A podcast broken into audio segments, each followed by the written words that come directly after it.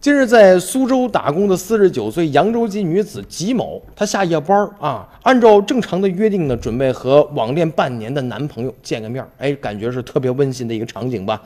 然而，当她迈进了一条偏僻幽静的小巷的时候，突然窜出了一个黑影，对方从后面勒住了她的脖子，用锐器猛刺她的头部，刀刀刺向要害，并且把手机还抢走了。吉某是大声呼喊，大声挣扎呀，最后才保住了性命。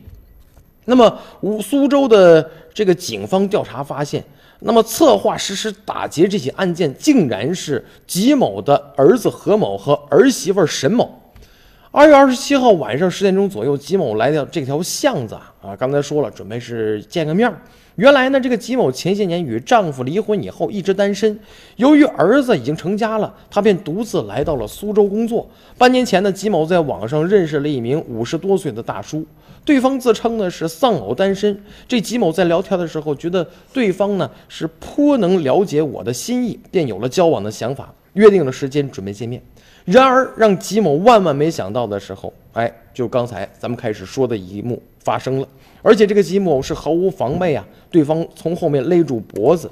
呃，在路人的帮助下吧，算是报了警。那么警察很快赶到现场。吉某回忆说，由于当时光线很暗，呃，事发突然，自己并没有看清这个对方的特征。那经过这个警方是一系列的盘查，最后居然发现是自己的儿子和儿媳妇儿对自己下的毒手。